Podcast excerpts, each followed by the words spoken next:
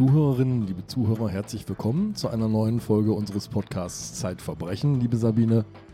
Wir haben einen Gast. Möchtest du ihn vorstellen? Ja, bei uns ist unser Kollege aus dem Leipzig-Büro, Martin Nejetzleber. Das bin ich. Genau. Und er hat eine sehr bedrückende und bestürzende Geschichte mitgebracht, die uns in erhebliche Beunruhigung versetzt hat. Es geht nämlich um einen speziell ausgebildeten Elitesoldaten mit finsteren Absichten.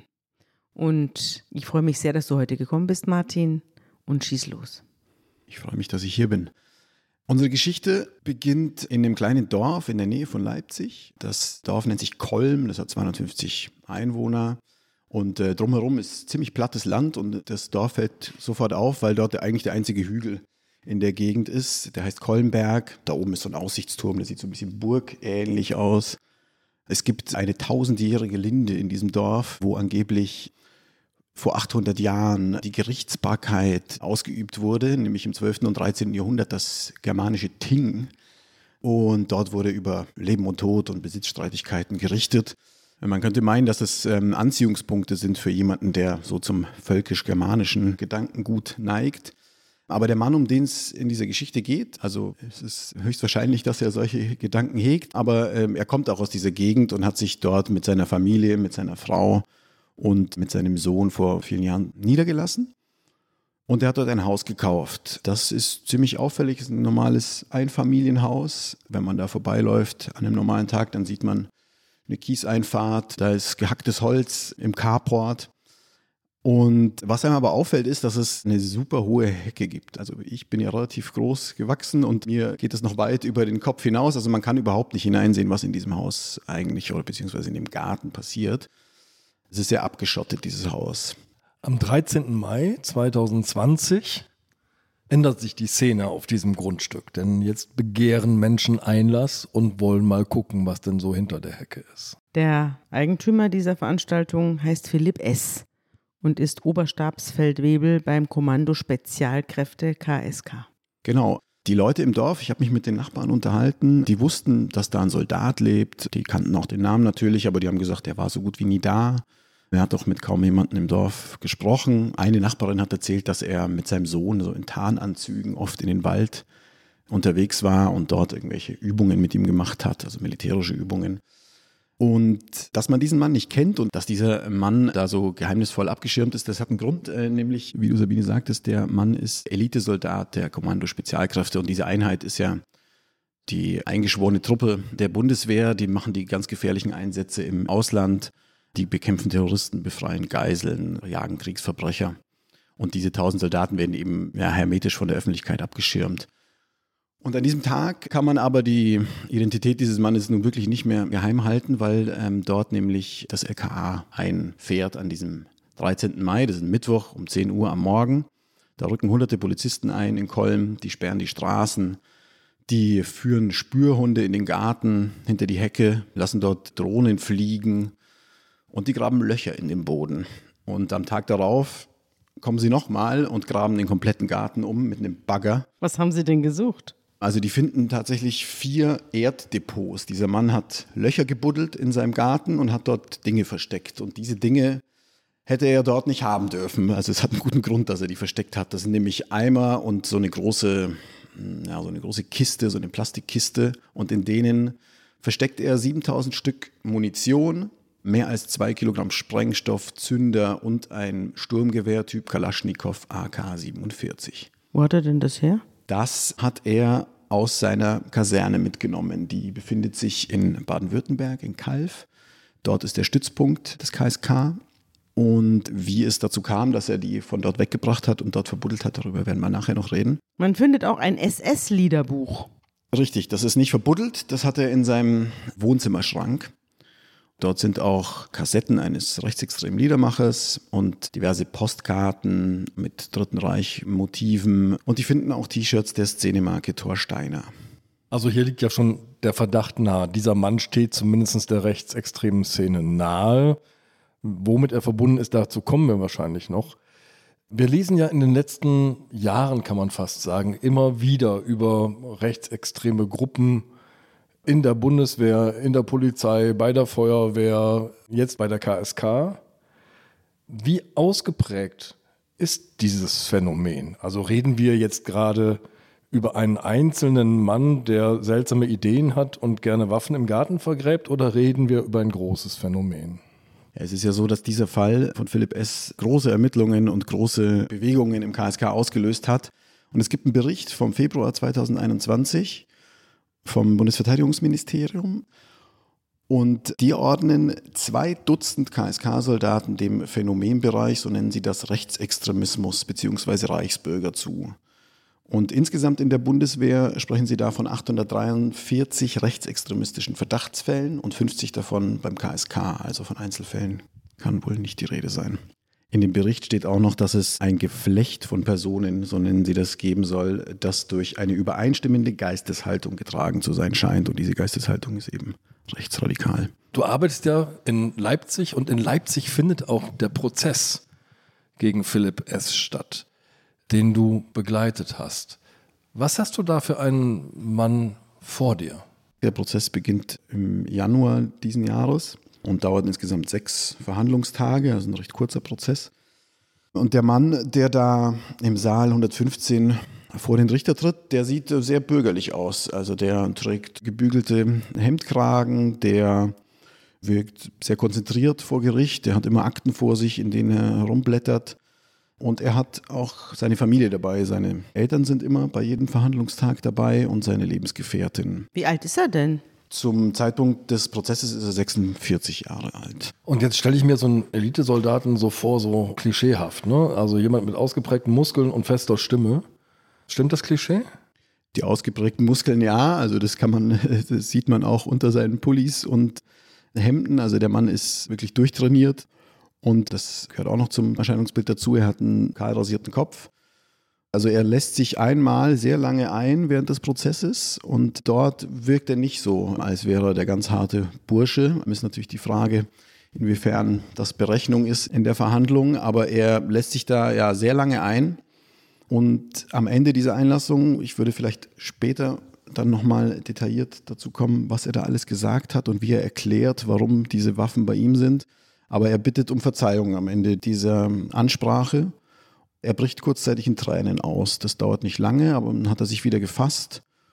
Dann ja, bittet er um Entschuldigung und um eine zweite Chance. Erzähl mal ein bisschen von Philipp S. Was ist das für ein Typ? Was hat der für eine Vergangenheit? Was hat der für eine Familie? Was gibt es über ihn zu sagen? Ja, wenn man sich seinen Lebenslauf anguckt, dann wirkt es bis äh, zu seinem Eintritt in die, in die Bundeswehr eigentlich nicht besonders aufregend und äh, es ist ein sehr geordnetes Leben, das er vorzuweisen hat. Also der wächst bei seinen Eltern auf, auf dem Hof. Der wird 81 eingeschult, äh, macht einen Realschulabschluss und danach eine Ausbildung als Isolierer, wird da Geselle und arbeitet dann eine Weile, bevor er 1996 in den Wehrdienst eingezogen wird. Und der lässt sich danach verpflichten und macht 2001 diesen Einstellungstest für das Kommando Spezialkräfte. Und von da an geht es für ihn steil bergauf in dem Kommando. Also er nimmt eine Karrierehürde nach der anderen. Er macht dann eine Spezialausbildung zum Breacher, so nennt man das. Also er ist der Mann, der seinen Kollegen den Weg freisprengt. Also der ist ausgebildet mit Sprengstoff. Also so eine Art James Bond, oder? Ziemlich brachialer James Bond. Mhm. Er wird ja auch sehr gelobt von seinen Vorgesetzten im Leipziger Gerichtssaal. Da sagt sein ehemaliger Kompanieleiter über ihn, er sei eine unverzichtbare Stütze der Kompanie gewesen und er müsse zwingend bis in die höchsten Ebenen seiner Laufbahn befördert werden. Das ist jedenfalls die dienstliche Bewertung, die man ihm gegeben hat, bevor die ganze Sache ausgegraben worden ist, im wahrsten Sinn des Wortes. Ja, der Vorgesetzte hat tatsächlich auch noch eine Bewertung vorgelesen, die letzte, die er für ihn gemacht hat, 2018. Und das ist, äh, also ich habe noch nie so, eine, so ein Arbeitszeugnis gehört. Das strotzte nur so von Superlativen. Und der Vorgesetzte wünscht sich tatsächlich, dass dieser Mann nach ganz oben kommt im KSK. Philipp S. hat auch eine ganze Reihe von Auslandseinsätzen hinter sich. Der war im Kosovo, der war in Afghanistan mehrfach. Und er ist ja jetzt schon ein bisschen älter, also normalerweise seine Kollegen, wenn man da im Hochleistungsalter ist, das ist ein bisschen früher als mit 46. Und er macht jetzt vor allem Ausbildung. Also er ist bei Großübungen der Verantwortliche und gibt dort die Munition aus, was in unserer Geschichte noch eine große Rolle spielen wird. Als er festgenommen wird, wird er ja unter außergewöhnlichen Maßnahmen in der JVA untergebracht, denn er gilt als hochgefährlich, und zwar sich selbst gegenüber, aber auch anderen gegenüber, denn er ist ja ein ausgebildeter Killer. Das muss man so sagen, denn die Liste der Fertigkeiten, über die er verfügen soll, da heißt es vom gewaltsamen Öffnen der Fenster bis zum Nahkampf mit letaler und nicht letaler Folge. Also der bringt dich mit einem Hieb um, wenn er will. Und deswegen lässt man ihn auch nicht mit den anderen zusammen, weil man nicht so richtig weiß, wie er da reagiert, wenn er da im Gefängnis Kontakt hat. So ist es. Also Philipp S. wird sehr lange, mehrere Monate lang in Absonderung, so nennt man das, gehalten. Also der hat eine 11 Quadratmeter große Einzelzelle, wird da rund um die Uhr bewacht. Also da sitzt eine Sitzwache, die ihn immer beobachtet, auch wenn er schläft. Das Essen wird durch eine Luke ausgeteilt. Der kann sich nur mit Fußfesseln und Handfesseln und unter Aufsicht nach draußen bewegen. Und das Licht wird nie ausgemacht in seiner Zelle. Also er hat nie vollkommene Dunkelheit, auch nicht in der Nacht.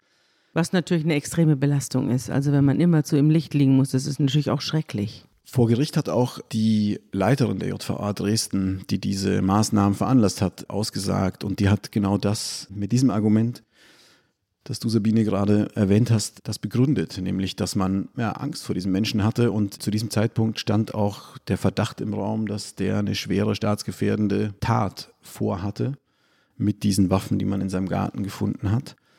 Und ja, man war tatsächlich, so sagt es die JVA-Leiterin auch in ihrer Aussage, man war schwer beeindruckt von diesen Fähigkeiten, die dieser Mann hat und vor dem, was denn passieren könnte. Ein Mann, der es gewohnt ist, sich in die Freiheit zu sprengen quasi. Mhm. Mhm. Sprengstoff hat er zum Glück, glaube ich, nicht gehabt in der Zelle. Aber tatsächlich ähm, lernen diese Leute auch, sich ohne viel Material aus der Gefangenschaft zu befreien.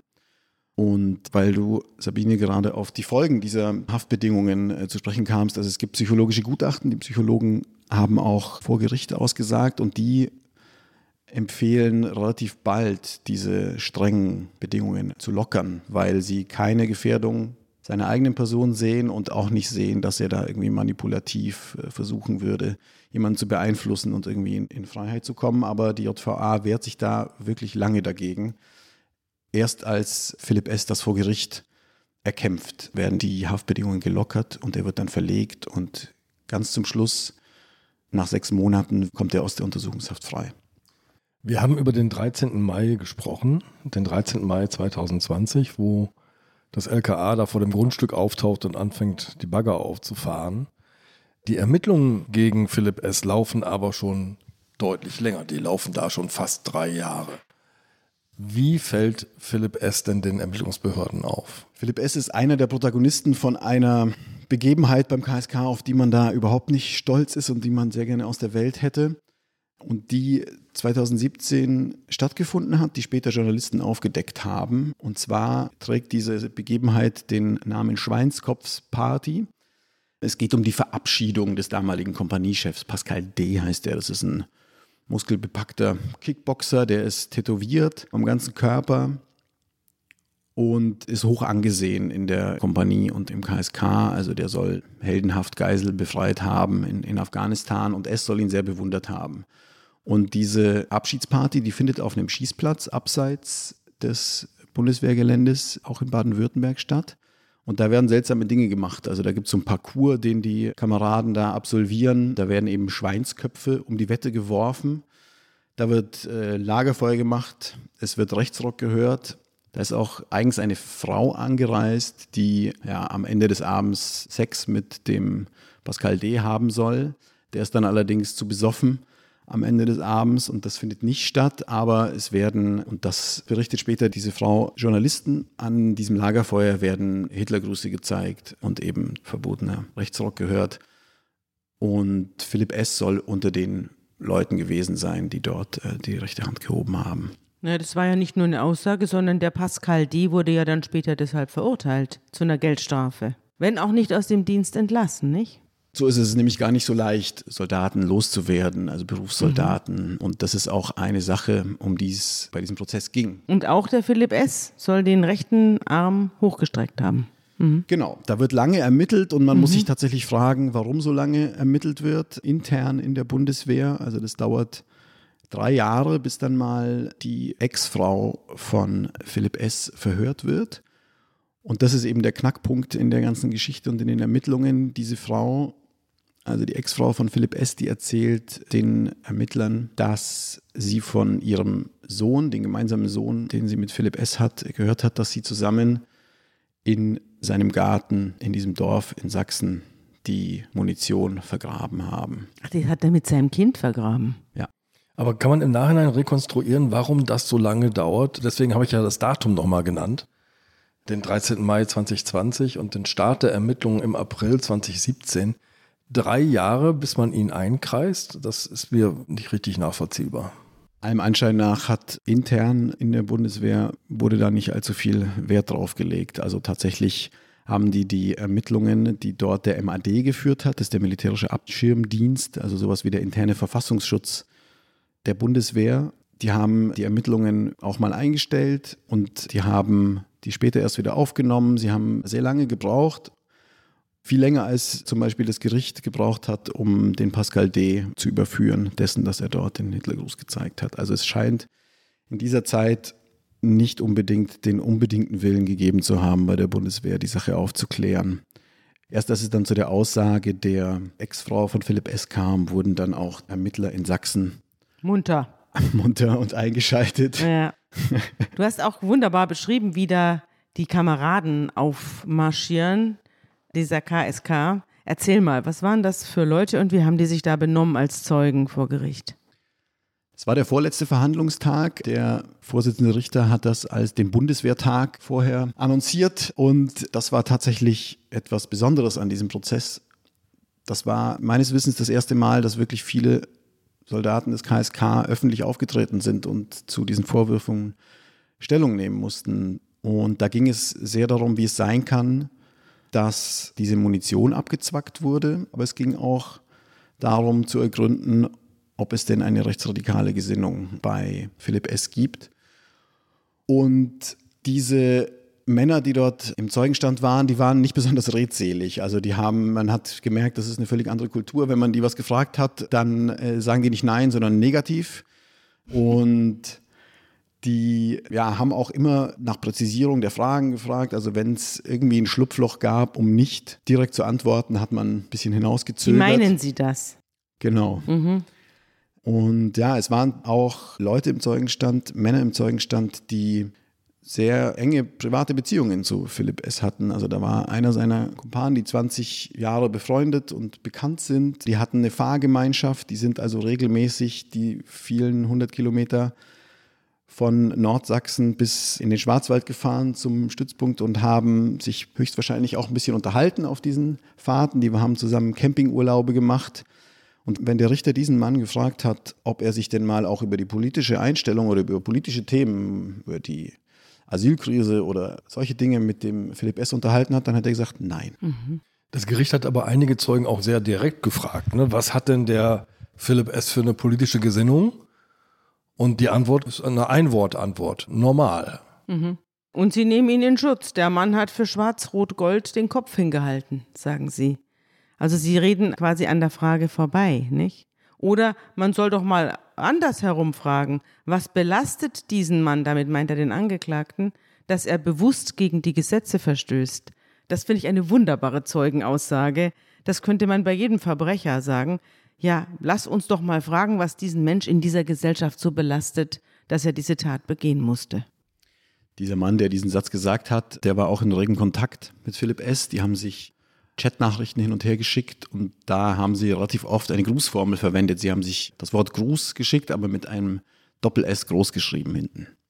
Also vermutlich waren die zwei auch auf einer Wellenlinie, was die politische Gesinnung anbelangt und ja, haben sich deshalb gegenseitig in Schutz genommen. Im Handy von Philipp S. finden die Ermittler auch Kontakte aus dem Umfeld des Netzwerks Nordkreuz. Was ist das? Das Nordkreuz ist eine Gruppe, die zu einem deutschlandweiten Netzwerk gehört. Und das sind Prepper, das sind Leute, die sich auf einen Tag X vorbereiten. Die horten Nahrungsmittel und die horten eben auch Waffen. Und ähm, in ihren Plänen, in ihren Fantasien ist das der Tag, an dem ähm, ja, sie zum großen Angriff Ansätzen und politische Gegner, die ja auf der anderen Seite des politischen Spektrums beheimatet sind, angreifen. Wie definiert sich denn dieser Tag X? Bricht da der Stromversorgung zusammen oder ist das die Zombie-Apokalypse oder was passiert denn an diesem Tag X? Woran merkt man denn, dass der gekommen ist? Ich glaube, wenn intern das Kommando dazu kommt. Und in diesem Netzwerk, das muss man wissen, der Mann, der dieses Netzwerk administriert haben soll, André S., in diesen Chatverläufen nennt er sich Hannibal. Der ist auch ehemaliger KSK-Soldat und war höchstwahrscheinlich auch bekannt mit Philipp S. Vor Gericht sagen seine Kameraden über ihn aus, über S aus, der ist dienstbeflissen, der ist vorschriftenkonform, der ist hoch ambitioniert. Heißt das, diese Netzwerke wollen jetzt nicht staatszerstörend sein, sondern glauben, dass sie quasi staatserhaltend sind, indem sie sich gegen links munitionieren? Ich glaube, das ist relativ divers, diese Szene. Also Prepper haben auch eine Affinität zu Reichsbürger-Gedanken. Also die erkennen vielleicht noch nicht mal diesen Staat als solchen an. Aber ja, die bereiten sich eben auf diesen Tag vor, in dem sie an die Macht kommen und die Macht ergreifen in diesem Land. Putsch. Hm. Naja, ganz offenbar ist Philipp S. ja auch ein Prepper, denn die große Frage ist ja, wie sind 7000 Schuss Munition und zwei Kilo Sprengstoff in seinen Garten geraten? Ja, eigentlich äh, sollten die Dienstvorschriften bei der Bundeswehr und beim KSK sowas verhindern. Und das ist auch so, das steht so in den Dienstvorschriften. Allerdings ist es so, dass es auf der höchsten Ebene dieser Hierarchien dann doch auf Vertrauen beruht. Denn Philipp S. hat Schießübungen und Gefechtsübungen geleitet und hat dabei die Munition ausgegeben. Und eigentlich sollte kontrolliert werden, auch dieser Mann, ob dann nicht am Ende ein bisschen weniger in den Beständen ist, als es eigentlich sein sollte. Aber diese Kontrollen fanden offensichtlich nicht statt. Und Philipp S. hat es über Jahre geschafft, dort immer wieder größere Mengen an Munition abzuzwacken und hat diese in dem Keller in der Bundeswehrkaserne in Kalf versteckt. So hat er es zumindest ausgesagt vor Gericht. Und als er erfährt, dass wegen dieser berüchtigten Schweinskopfsparty ermittelt wird, kriegt er es mit der Panik, mit der Angst, packt seine Bestände, die er dort gehortet hat, zusammen und bringt die in seinen Garten. Ganz schön riskante Aktion, der hat echt Muffensausen. Ja. Was der dann macht, wirkt nicht wie ein besonders durchdachter Plan. Also wir haben ja vorhin schon darüber gesprochen, dass er Teile dieser Munition mit seinem Sohn vergraben hat. Der hat die in Obi-Eimer hineingestopft und dann haben die das an mehreren Abenden teils zusammen mit dem Sohn im Garten vergraben und damit hatte er natürlich einen Mitwisser, der ihm dann am Ende wohl zum Verhängnis wurde. Ja, der hat seiner Mama erzählt. Das spricht aber nicht gerade von der wahnsinnig hochgradigen Professionalität, die man zu einem Kommando Spezialkräfte unterstellt eigentlich. Naja, wenn es um die eigene Familie geht, da sind ihm Leute oft blind. Jetzt steht der Mann vor Gericht und muss doch irgendwie begründen, warum er so viel Munition hortet, warum er eine Kalaschnikow hat, warum er Sprengstoff sammelt. Das ist direkt am ersten Verhandlungstag, hat Philipp S. Ähm, einen langen Text vorgelesen, den er sich vorher abgetippt hat und versucht dort zu erklären, was er denn eigentlich davor hatte. Und er behauptet, dass er diese Munition gehortet hat für Übungen seiner Truppen und seiner Kameraden. Er sagt, dass es öfter mal zu Engpässen gekommen ist und ähm, dass man für solche Eventualitäten Vorräte vorhalten musste. Er sagt dann auch den Satz, haben ist besser als brauchen. Das sei eine Philosophie im KSK. Also man ist es gewohnt, sich auf den Ernstfall vorzubereiten und es wäre schlecht, wenn man sozusagen dann eben zu wenig Munition und Sprengstoff bei sich hat. Deswegen sagt er, hat er das gehortet für seine Kameraden. Er erklärt dann, warum er die Munition zu sich in den Garten gebracht hat. Ja, weil? Er muss ja 500 Kilometer durchs Land geschippert haben. Ja, das begründet er tatsächlich damit, dass er Angst hatte, dass er auffliegt und dass er Schaden von der Kompanie und von sich natürlich abwenden wollte. Und er hat auch eine Erklärung für diese ominöse Kalaschnikow, die man bei ihm im Garten ausgebuddelt hat. Tatsächlich ist diese Kalaschnikow nicht aus Bundeswehrbeständen. Also das ist ein altes polnisches Fabrikat und es wird im Laufe des Prozesses nie wirklich klar, auf welchen verschlungenen Wegen die eigentlich zu ihm gekommen ist. Ob er die aus irgendeinem Auslandseinsatz als Trophäe mitgebracht hat, wurde spekuliert, aber er hat sich dazu nicht eingelassen. Aber er hat gesagt, wofür er sie verwenden wollte, nämlich als Deko fürs Herrenzimmer. So hat er das erklärt. So eine Deko. Interessant, dass man sich so ins Herrenzimmer hängt. Hast du ein Herrenzimmer? Ich kann mich nicht erinnern. Da, da hätte deine Frau wahrscheinlich auch was dagegen. Der Vorsitzende Richter reagiert im nächsten Verhandlungstag auf diese, diese Erklärung des Philipp S. und findet die ja, irrational, wie er sagt, und in allen Punkten seltsam. Ja, merkt man ja auch in unserer Reaktion. Ja. Er hat sich wahrscheinlich aber das Lachen verkniffen, der Richter. Ich nehme mich an. Das stimmt. Und er stellt ihm Fragen, warum er denn ähm, Munition, die er für seine Kompanie angeblich vorhalten wollte, 500 Kilometer weit entfernt hortet, warum es denn zufälligerweise Munition ist, die er auch in seinen privaten Waffen verwenden kann. Also das Kaliber passt. Also er hat eine Waffenbesitzkarte und einen Waffenschein. Also er, Ach, er hatte auch noch private Waffen zusätzlich. Ja.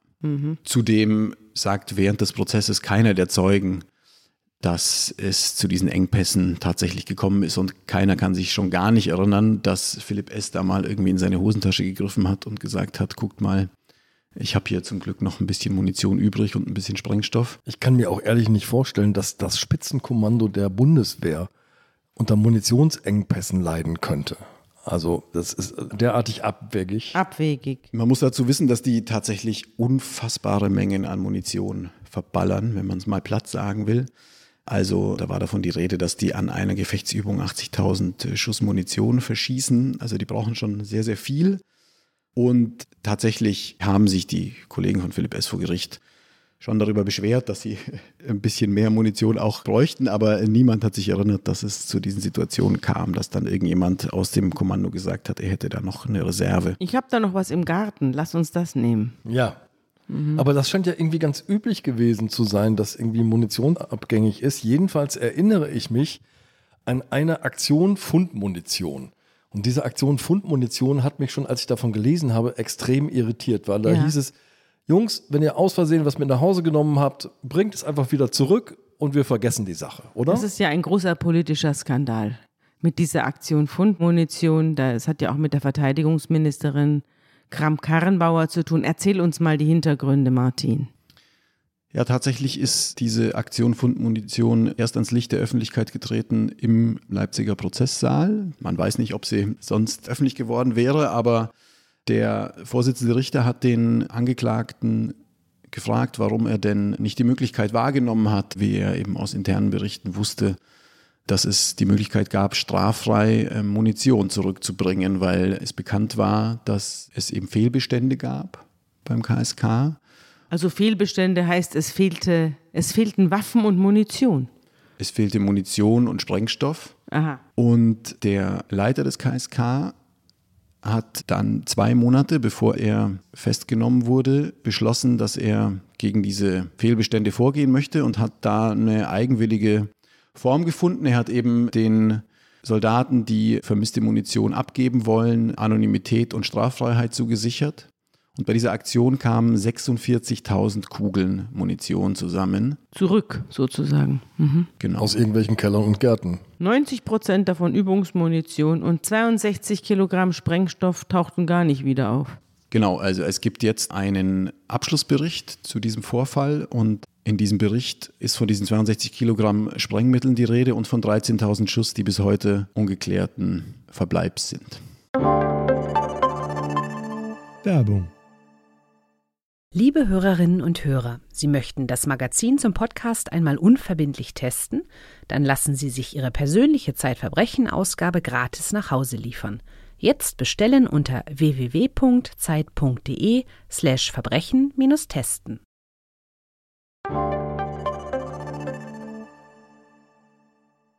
Was ist denn aus diesem Leiter des KSK geworden? Der hat doch dann erheblichen Ärger bekommen mit seiner Amnestie. Ja, gegen Markus Kreitmeier ermittelt im Moment die Staatsanwaltschaft Tübingen wegen des Verdachts auf Strafvereitelung. Und ja, tatsächlich stand äh, das KSK ja schon auf dem Prüfstand, nachdem die Geschichte von Philipp S. aufgeflogen ist. Und die Verteidigungsministerin Kramp-Karrenbauer hat überlegt öffentlich, ob der KSK denn eigentlich aufgelöst werden sollte. Zuvor hat sie die zweite Kompanie, in der Philipp S. gedient hatte, aufgelöst. Und ja, es stand im Raum, ob man das KSK gänzlich auflöst. Und Anfang Juni ist dann eine Entscheidung getroffen worden und das KSK wird nicht aufgelöst. Der Chef des KSK Markus Kreitmeier wird aufhören, allerdings turnusmäßig wird er seine Position weitergeben an seinen Nachfolger. Und in dem Bericht ist die Rede von 60 Reformmaßnahmen, die eingeleitet wurden und die laut der Verteidigungsministerin mit Leben gefüllt werden. Das soll verbesserte Dienstaufsicht geben, äh, die Ausbildung soll ausgegliedert werden, es soll bessere Kontrollen beim Umgang mit Munition geben und eben Vorsorge gegen rechte Tendenzen. Und der Generalinspekteur und äh, die Verteidigungsministerin sind der Ansicht, dass die Reformen umgesetzt werden und dass das KSK bestehen bleiben kann. Du schreibst in deinem Text über diesen Prozess, während die Empörung wächst, die Stichworte haben wir jetzt gerade schon genannt, ne? Aktion, Fund, Munition, all das ist in diesem Prozess zum Vorschein gekommen. Ich glaube auch die ganze Dimension bei der KSK ist in diesem Prozess erst richtig sichtbar geworden. Während die Empörung wächst, schrumpft der Straftatbestand. Zu was wird Philipp S. denn jetzt und mit welcher Begründung verurteilt? Philipp S. bekommt eine Bewährungsstrafe von zwei Jahren. Der Grund ist der, seine rechtsextreme Gesinnung war nur am Rande Thema bei dem Prozess. Also man hat natürlich versucht zu ergründen, welche politischen Einstellungen dieser Mann hat und warum er das womöglich getan hat, aber man konnte ihm keine rechtsextremistische Tatmotivation nachweisen, auch keine, keine Tatpläne oder. Oder ein Netzwerk, also Gründung einer terroristischen Vereinigung sozusagen, ja. Genau, deswegen wurde äh, in Leipzig nur nach dem Kriegswaffenkontrollgesetz verhandelt. Mhm. Und auch da haben sich einige Beweismittel im wahrsten Sinne des Wortes zerlegt während äh, der Ermittlungen. Also die Kalaschnikow, von der die Rede war, die wurde vom LKA untersucht. Mit der wurden Probeschüsse abgefeuert. Und man hat festgestellt, dass sie nicht mehr im Sinne einer Kalaschnikow funktionsfähig war. Das heißt, die konnte nicht mehr Sturmfeuer abgeben und fiel dann nicht mehr unter das Kriegswaffenkontrollgesetz. War ja auch nur Deko fürs Herrenzimmer, genau. Mhm. Genau.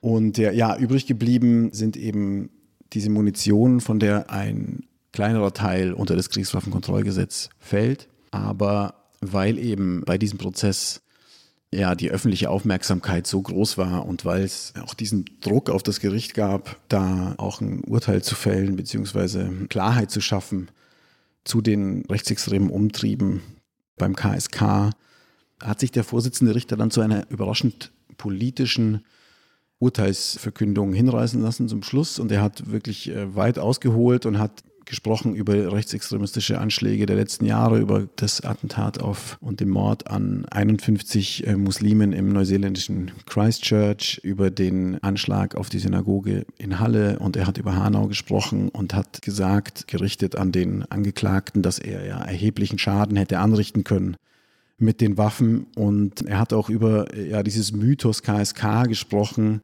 über diese Überhöhung als Elitekämpfer und diese Abgeschottetheit und diese, ja, dieses Operieren im Geheimen, was ein großes Vertrauen voraussetzt, dass die Leute, denen man diese Eliteausbildung und auch diese ganzen Munition und äh, den Sprengstoff anvertraut, dass die im Sinne unserer freiheitlichen demokratischen Verfassung handeln.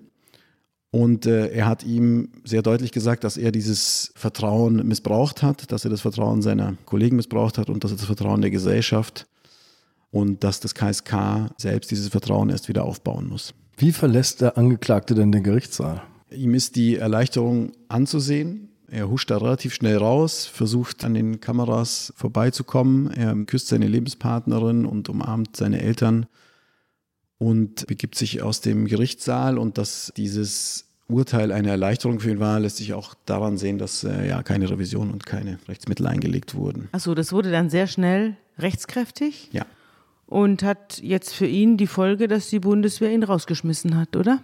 So ist es. Und man kann davon ausgehen, dass das tatsächlich eine Strafe für ihn ist, denn wir haben ja vorhin über seinen Lebenslauf gesprochen. Also das war sein Lebensinhalt. Und im Gerichtssaal wurde auch eine Bewertung der Bundeswehr über Philipp S. vorgelesen, die wirklich vernichtend war. Und man konnte ihm dabei zusehen, wie der Groll in ihm arbeitet und wie er ja, seinerseits absurderweise enttäuscht ist von seinen Kumpanen, dass sie ihn über Bord geworfen haben, sozusagen. Kein Vorgesetzter könnte Ihnen nach jetzigem Sachstand guten Gewissens Munition oder Sprengstoff anvertrauen. Die Bundeswehr dulde keinen sorglosen Umgang mit Munition. Das ist natürlich besonders bitter, für ihn, aber für das ganze KSK, wenn man das weiß, worüber wir gerade gesprochen haben, nämlich wenn man von der Aktion von Munition weiß. Weißt du, was aus ihm geworden ist? Es war ja im März dieses Jahres der Prozess. Vor Gericht hat er gesagt, dass er sich um seine Familie, um seine Freunde kümmern möchte. Und er hat in dieser Zeit bereits einen Minijob ausgeübt. Ist die Frage, ob er das vielleicht gemacht hat, um besser dazustehen, auch vor Gericht. Ähm, er hat den Corona-Stab in einem Seniorenheim geleitet.